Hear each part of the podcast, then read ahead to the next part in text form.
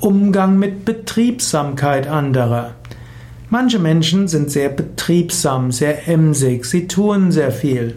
Und vielleicht denkst du, die sollten es doch etwas gemütlicher angehen. Aber sei dir bewusst, unterschiedliche Menschen sind unterschiedlich.